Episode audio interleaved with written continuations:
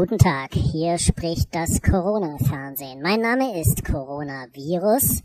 Ich freue mich, dass Sie alle zu Hause sind und nichts anderes zu tun haben, als uns zuzuhören.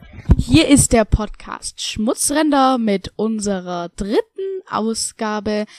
Für die auftretenden Unannehmlichkeiten entschuldigen wir uns im Namen des deutschen Fernsehens. Nein, wir entschuldigen uns gar nicht. Wir machen jetzt einfach hier ein bisschen lustig und flott und blödelig weiter. Nein, also es geht heute wieder, wie üblich, um schöne Bücher, tolle Filme, schöne Musik und all sowas.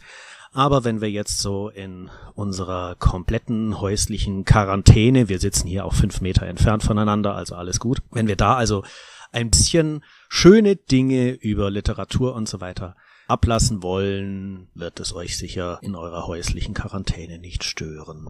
Genau. Wir fangen heute an mit einem sehr besonderen und sehr witzigen Buchtipp. Und zwar mit dem kompletten Nonsens von Edward Lear. Ja, ein sehr schöner Tipp, Alexander. Edward Lear habe ich als Kind gar nicht verstanden. Ich kann mich erinnern, ich habe den mal geschenkt bekommen, da war ich, glaube ich, neun oder zehn. Meine Großmutter hat mir den zu Weihnachten verehrt und ich habe das Buch sofort beiseite gestellt, weil ich dachte, ich kapier's nicht. Ich weiß nicht, was dieser Mensch eigentlich will. Aber du hast es verstanden. Ja, in dem Buch Kompletter Nonsens geht es um gesammelte Limericks, Lieder, Balladen und Geschichten. Der Herr Edward Lear, der große Dichter, schneidet hier für euch Gesichter. Er reimt, zeichnet, tut sein Bestes, ist auch so lieb und unterlässt es, mit Fastenpredigten und Fibeln euch anzuöden und zu Zwiebeln, oh nein, es schneidet wundermild durch Mark und Bein in Wort und Bild. Die schönsten Traumgesichter hier, der große Dichter Edward Lear. Edward Lear wurde 1812 in Highgate in England geboren und gilt eigentlich als der Erfinder der Nonsensliteratur, besonders der viktorianischen Nonsensliteratur. Seine zahlreichen Limericks und Gedichte sind in alle Welt getragen worden und übersetzt worden. Er ist da ein Klassiker des Genres und ganz besonders bekannt von ihm ist auch die Eule und das Kätzchen als The Owl and the Pussycat unter anderem auch von Igor Strawinski in Musik umgesetzt. Aber Edward Lear war gar nicht immer der Nonsensdichter, sondern war am Anfang Landschaftsmaler und Illustrator von Naturmotiven und hat, und das ist vielleicht für England ganz bezeichnend, sich als Zeichner von exotischen Vögeln hervorgetan und ja, mit schrägen Vögeln hat das in seinen Gedichten ja auch häufig gehabt. Edward Lear, welcher das zwanzigste Kind von einem Londoner Wertpapierhändler Jeremiah Lear und seiner Frau Anne war, hatte eine sehr schwere Kindheit. Er machte sehr schwere Krankheitsanfälle durch wie epileptische Anfälle und hatte unter anderem auch depressive Schübe. Als seine Familie verarmte, musste er natürlich Geld verdienen und da bewarb er sich an der Zoological Society of London als Zeichner. 1846 hat er dann unter seinem Pseudonym Derry Down Derry sein bekanntestes Werk erstmals veröffentlicht, nämlich A Book of Nonsense. Und im selben Jahr gab er übrigens auch Königin Victoria Zeichenunterricht. Das zeigt also schon, dass er mittlerweile sich einen ganz guten Namen gemacht hatte als Zeichner. Dann lernte er Lord Alfred Tennyson und William Holman Hunt kennen 1865 veröffentlichte er eine Nonsensgeschichte The History of the Seven Families of the Lake Pipple. Das zeigt natürlich schon, welchen Spaß Edward Lear an skurrilen Namen hat. Das sind übrigens Namen, die in England ja durchaus auch real vorkommen, aber er spitzt sie natürlich einfach nochmal weiter zu. Diese Geschichte macht natürlich großen Spaß, aber noch mehr Spaß macht der Eul und die Miezekatz. Da lesen wir jetzt einfach mal den ersten Teil. Der Eul und die Miezekatz fuhren zur See in nem erbsengrünen Boot zu zweien, wickelten flinke viel Honig und Binke hinein in den Fünf-Pfund-Schein. Der Eulrich sang bei der Sterne Schein und spielte Gitarre dazu. O liebste Mieze, o Miezekatz mein, keine schönere Mieze als du, als du, als du, keine schönere Mieze als du sprach zum Eulrich die Katz, gefiederter Schatz, dein Lied begeistert mich sehr. Komm, lasst uns schnell freien, eh wir es bereuen, doch wo kommt der Ehering her? Fort ging es dann, wohl ein Jahr so voran, die Reise zum Bongbaumland ging. Im Wald stand allein ein rüssliges Schwein, An der Nasenspitz trug es nen Ring. Nen Ring, nen Ring, an der Nasenspitz trug es nen Ring. Und so geht's dann weiter. Also Eule und Miezekatz bekommen sich natürlich, aber wie immer bei Edward Lear geht es natürlich auch nicht so richtig gut aus. Also ein bisschen Pech und ein bisschen Schabernack muss er immer mit seinen Figuren treiben. Und genau das ist auch bei dem Buch, das wir heute vorstellen, kompletter Nonsens der Fall. Dieser komplette Nonsens ist ein sehr, sehr lustiges Buch, zumindest wenn man Limericks mag. Es ist kein moderner Dichter, aber es ist trotzdem sehr, sehr lustig. Zu diesen lustigen Gedichten begleiten einen auch sehr humorvolle Zeichnungen. Und daraus würde Florian uns jetzt einen kleinen Auszug präsentieren. Dieser Jüngling mit schwachen Nerven wollt aus dem Fenster sich werfen. Warum denn erst heute? riefen die Leute. Da verlor der Jüngling die Nerven. Es besaß ein Arzt aus Bad Plöne eine Tochter und zwei Dutzend Söhne. Um die Tafel zu decken, sammelt er Schnecken, der gütige Arzt aus Bad Plöne. Dieser Jüngling aus Budapest stellt sich aus schierem Protest auf den eigenen Kopf, der rebellische Tropf, und zwar mitten in Budapest. Einst bat dieser Jüngling am Wannsee eine Stubenfliege zum Tanztee. Man fragt ihn, warum er mit diesem Brummer Rheinländer tanze am Wannsee. Einst lebte in Wedel ein Mädel mit würfelförmigem Schädel. Mit Federn geschmückt, hat Hell sie entzückt die Junggesellen von Wedel. Soweit also ein ganz kleiner Ausschnitt aus Edward Lears komplettem Nonsens, ins Deutsche geschmuggelt übrigens am besten von Hans Magnus Enzensberger. Das ist vor einigen Jahren im Inseltaschenbuch erschienen und leider aktuell nicht mehr am Buchmarkt erhältlich, aber wir empfehlen hier zum Beispiel einfach den Gang in die nächste Buchhandlung Ihres Vertrauens. Dort werden Sie sicher noch irgendwie eine Möglichkeit sehen, das Buch zu beschaffen. Ansonsten packen wir euch unten in die Beschreibung auch noch einen Link, wo ihr das Buch noch bekommen könnt. Und nebenbei die schöne Ausgabe aus dem Inseltaschenbuch versammelt nicht nur Edward Lears gesammelten Nonsens inklusive aller schönen Zeichnungen, sondern auch noch die herrlich skurrile Geschichte von den vier Kindern, die eine Weltreise machten. Ein ganz, ganz tolles Buch, das jeder, der so ein bisschen Spaß an verdrehtem Humor hat, unbedingt im Regal stehen haben sollte. So, und jetzt wird uns Alexander in die Welt der Musik entführen. Er hat uns zwei tolle Musiken, zwei tolle CDs von Danny Elfman rausgesucht. Ja, also fangen wir jetzt mit Charlie und die Schokoladenfabrik an. Charlie und die Schokoladenfabrik ist eine Filmmusik von Danny Elfman, der 1953 in London geboren wurde. Er ist ein US-amerikanischer Komponist, Sänger, Songwriter, Plattenproduzent und Schauspieler. Ja, warte mal, der Schauspieler? Ja, wie alle großen Künstler hat er natürlich in seiner Jugend vieles ausprobiert und er hat tatsächlich auch sich als Schauspieler probiert. Er soll da auch gar nicht schlecht gewesen sein, aber eigentlich war immer klar, dass er Musiker sein will, denn er war Singer und Songwriter unter anderem für diese New Wave Band Boingo in den frühen 80er Jahren. Okay, dann weiß ich das jetzt auch. Okay, Elfman hat häufig mit den Regisseuren Tim Burton, Sam Raimi und Gus Van Sant zusammengearbeitet, mit sehr vielen Erfolgen, unter anderem die Partituren von Batman, Edward mit den Scherenhänden, Charlie und die Schokoladenfabrik oder Alice in Wunderland und Dumbo. Das waren so eine seiner bekanntesten Werke. Und Charlie und die Schokoladenfabrik ist eine sehr verschmitzte Musik, sehr effektreich.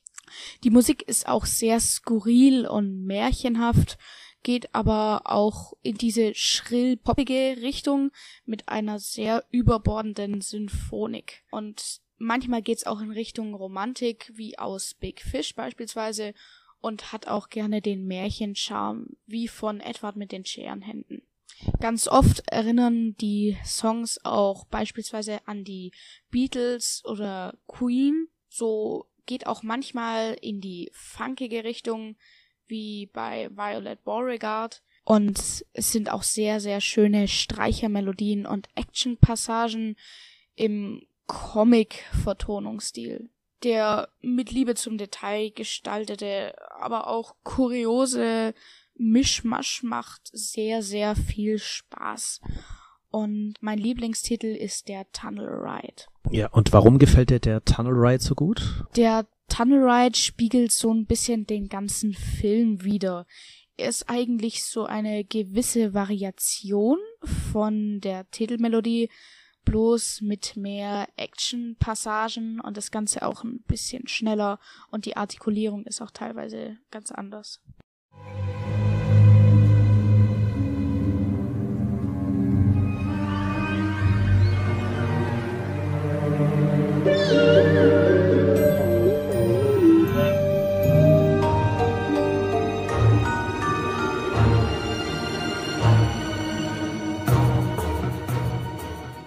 So, und in diesem Sinne leiten wir jetzt über zu dem Violinkonzert von Danny Elfman, zu dem euch Flo jetzt was erzählen wird.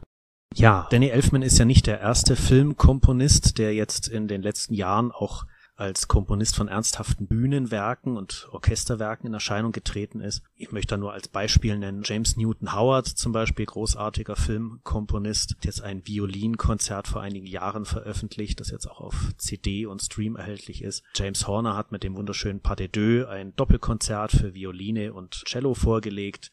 Und Danny Elfman hat mit 1111 sein eigenes Violinkonzert in die Runde geworfen. Ein sehr schönes und sehr skurriles Violinkonzert. Wenn man Charlie und die Schokoladenfabrik ein bisschen im Kopf hat oder auch Batman oder auch Edward mit den Scherenhänden oder das von mir persönlich sehr gemochte, weil etwas düstere und schräge Sleepy Hollow, der wird in diesem Violinkonzert so einiges von diesen Ton- und Klangwelten wiedererkennen. Das Schöne aber an diesem Violinkonzert ist meines Erachtens eben, dass das Ganze natürlich nochmal in einen viel größeren, breiteren orchestralen Rahmen eingepackt ist.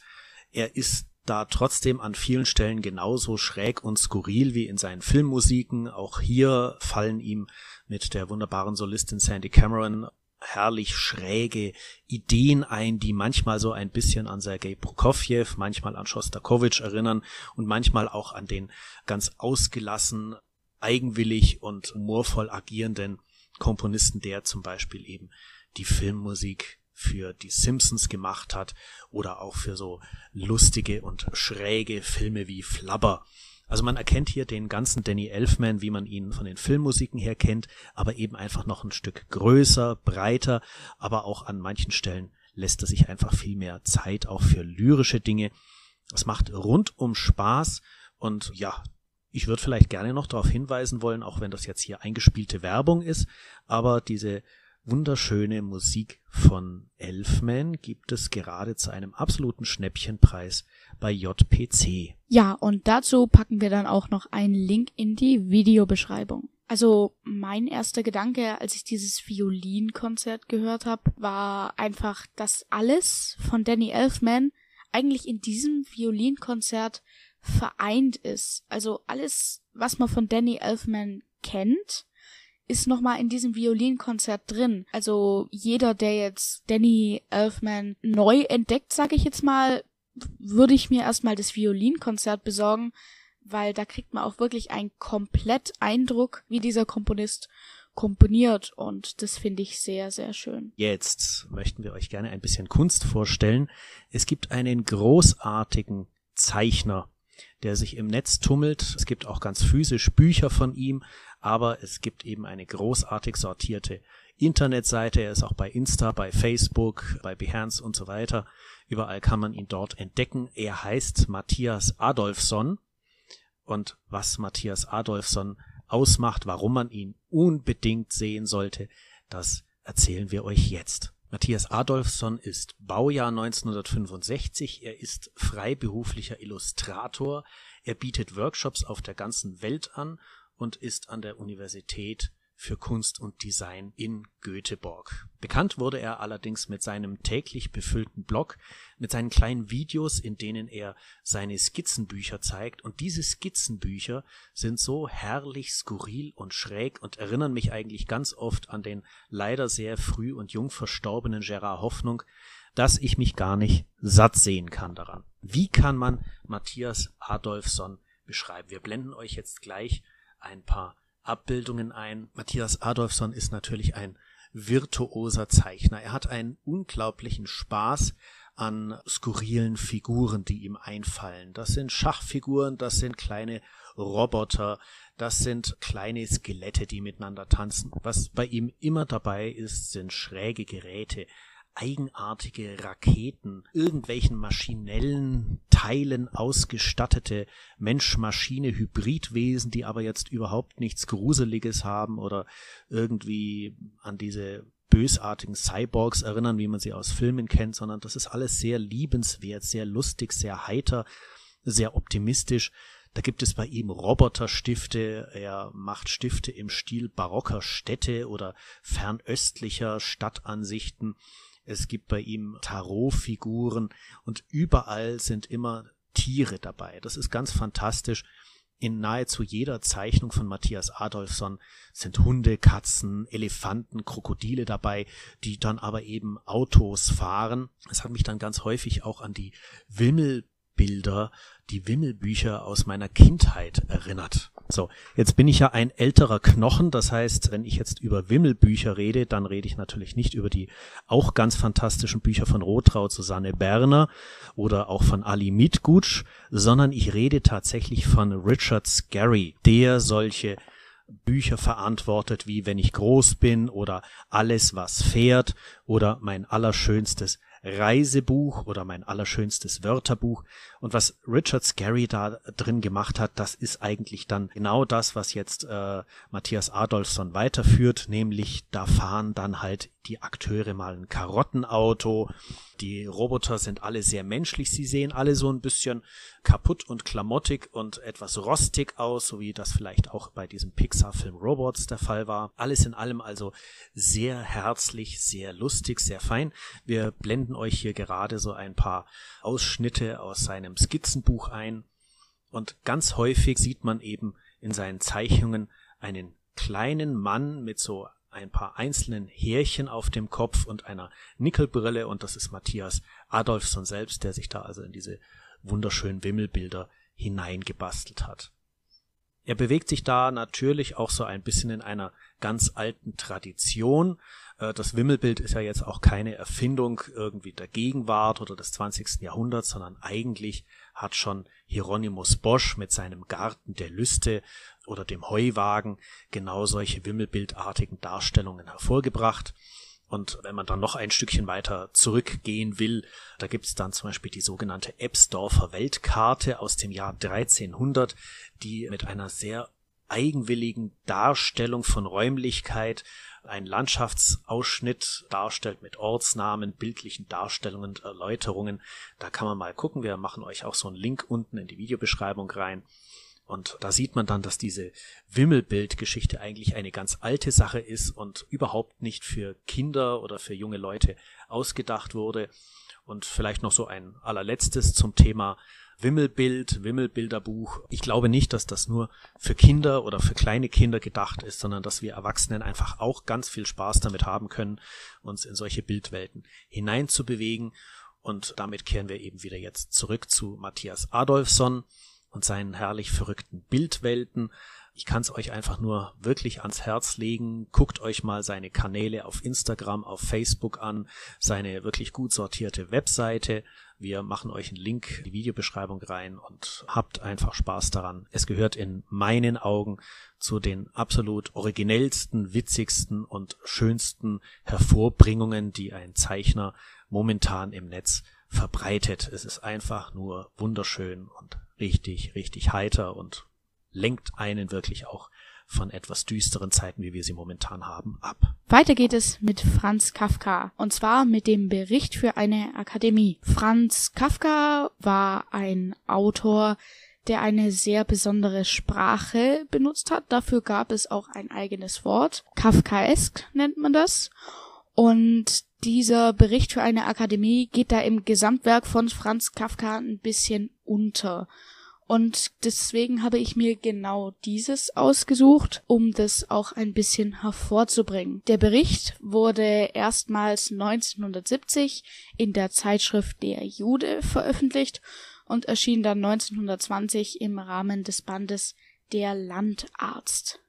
Als Inspiration für diese Erzählung sieht man, dass in den Jahren 1908 und 1909 in einem der Prager Varieté-Vorführungen einen dressierten Schimpansen namens Konsul Peter gab. Und das nimmt dann auch Bezug auf diese Erzählung. Ich werde jetzt mal ein bisschen die Handlung zusammenfassen. Ein Affe namens Rotpeter wird von unbekannten Mitgliedern einer Akademie dazu aufgefordert, einen Bericht über sein äffisches Vorleben zu verfassen. Und dieser Brief ist dann die Erzählung an sich. Der von einer Jagdexpedition der Firma Hagenbeck eingefangene Affe namens Rotpeter wurde monatelang in einem sehr bedrückenden und sehr, sehr engen Käfig auf einem Dampfer gehalten. Und der Affe sucht einen Ausweg. Der Affe Rotpeter fängt nämlich an, die Menschen nachzuahmen, denn er will so unbehelligt sein, wie sie es offensichtlich sind. Ja, und er lernt sehr, sehr nützliche Gesten von einem Schiffspassagier, der ihm oft Unterricht gibt. Er betont aber sehr oft, dass er die Menschen nur nachahmt, weil er Freiheit haben will und er hätte gerne eine Arbeit in einem Varieté. Und es läuft für ihn sehr gut, sein Leben zwischen Banketten und wissenschaftlichen Gesellschaften. Aber das Ende der ganzen Geschichte ist eigentlich, dass er feststellt, dass sein Leben als Affe eigentlich glücklicher war als das Leben als Mensch Vielleicht noch ganz kurz was über Franz Kafka. Franz Kafka wurde 1883 in Prag geboren.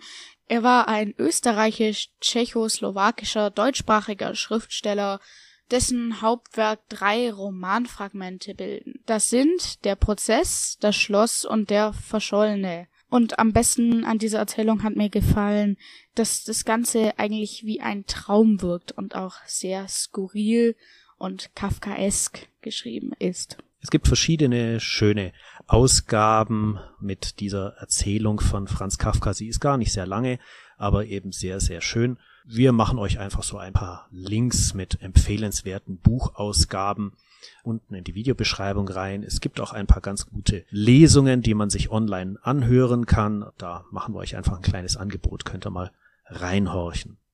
Dann kommen wir schon langsam wieder zum Ende der heutigen Ausgabe, aber nicht ohne euch vorher noch ein bisschen was aus dem Bereich Film vorzustellen. Alexander gestikuliert ganz nervös. Was ist denn? Ja, ich wollte noch sagen, dass ich erfahren habe, dass du in deiner Edition Hibana auch eine Version von Franz Kafka, einen Bericht für eine Akademie rausbringen wirst. Wollte ich nochmal sagen. Gut, aber wollen wir jetzt zum Filmtipp kommen, Alexander? Ist das okay? Von mir aus. Also gut, es ist genehmigt. Es gibt einen großartigen Filmemacher, der viel berühmter sein müsste, als er es ist. Er ist in meinen Augen einer der großartigsten Filmemacher und Regisseure, die es überhaupt je gegeben hat. Sein Name ist Jacques Tati.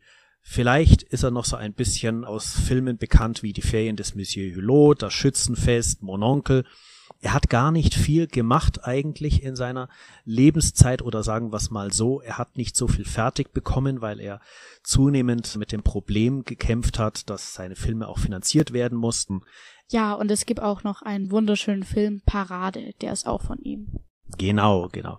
Ja, und dieser äh, Jacques Tati war eben als Regisseur doch eine ganz besondere Nummer, weil er häufig in seinen Filmen gleichzeitig auch die Hauptrolle gespielt hat. Ein schlachsiger, hochgewachsener Mensch, der wie kaum ein anderer Filmemacher es geschafft hat, so mit einem ganz sensiblen Blick kleine, humorvolle Situationen im Alltag zu sehen und die dann in seinen Filmen umzusetzen, sind großartige Filme. Das Problem war ein bisschen, dass Jacques Tati ab den 70er Jahren zunehmend keine Finanziers mehr für seine Filme gefunden hat und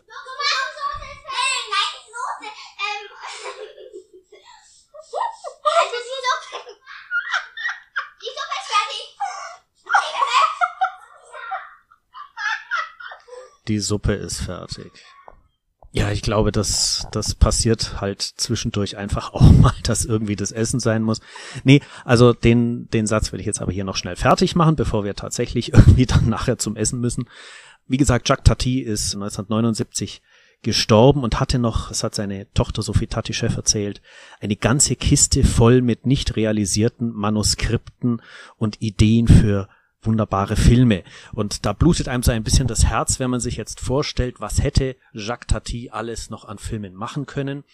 Und genau hier setzt eine großartige Initiative vom französischen Trickfilmmacher Sylvain Chomet an, der schon mit dem großen Rennen von Belleville einen wunderschönen Animationsfilm gemacht hat.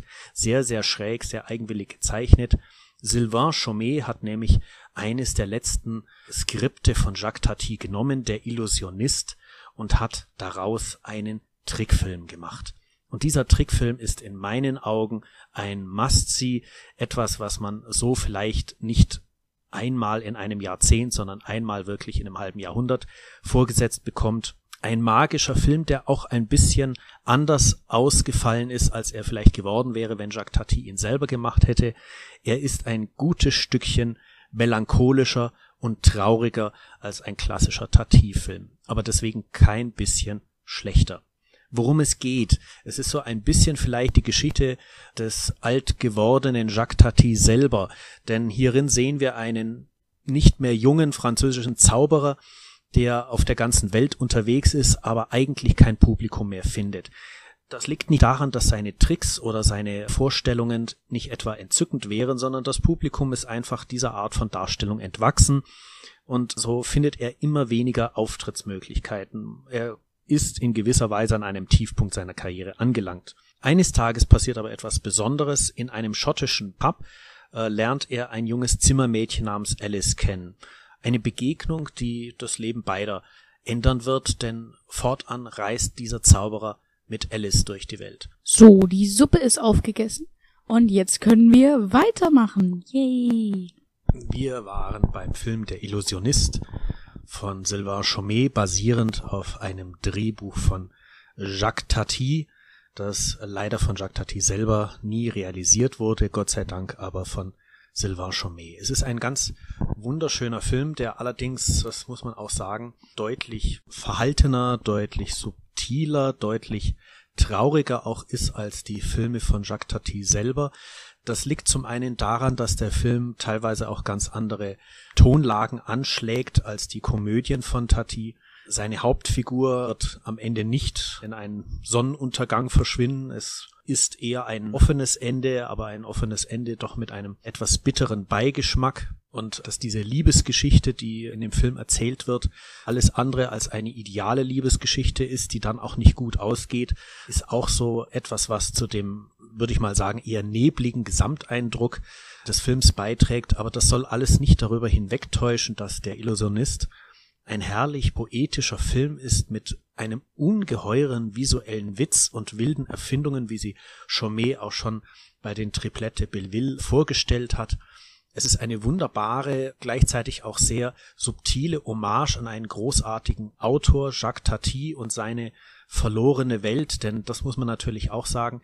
Jacques Tati kam ja aus dem Kabarett, aus dem Vaudeville aus einer äh, Theaterwelt, die es in dieser Art und Weise ja schon in den 1950er Jahren so nicht mehr gab und die uns heute völlig fremd geworden ist.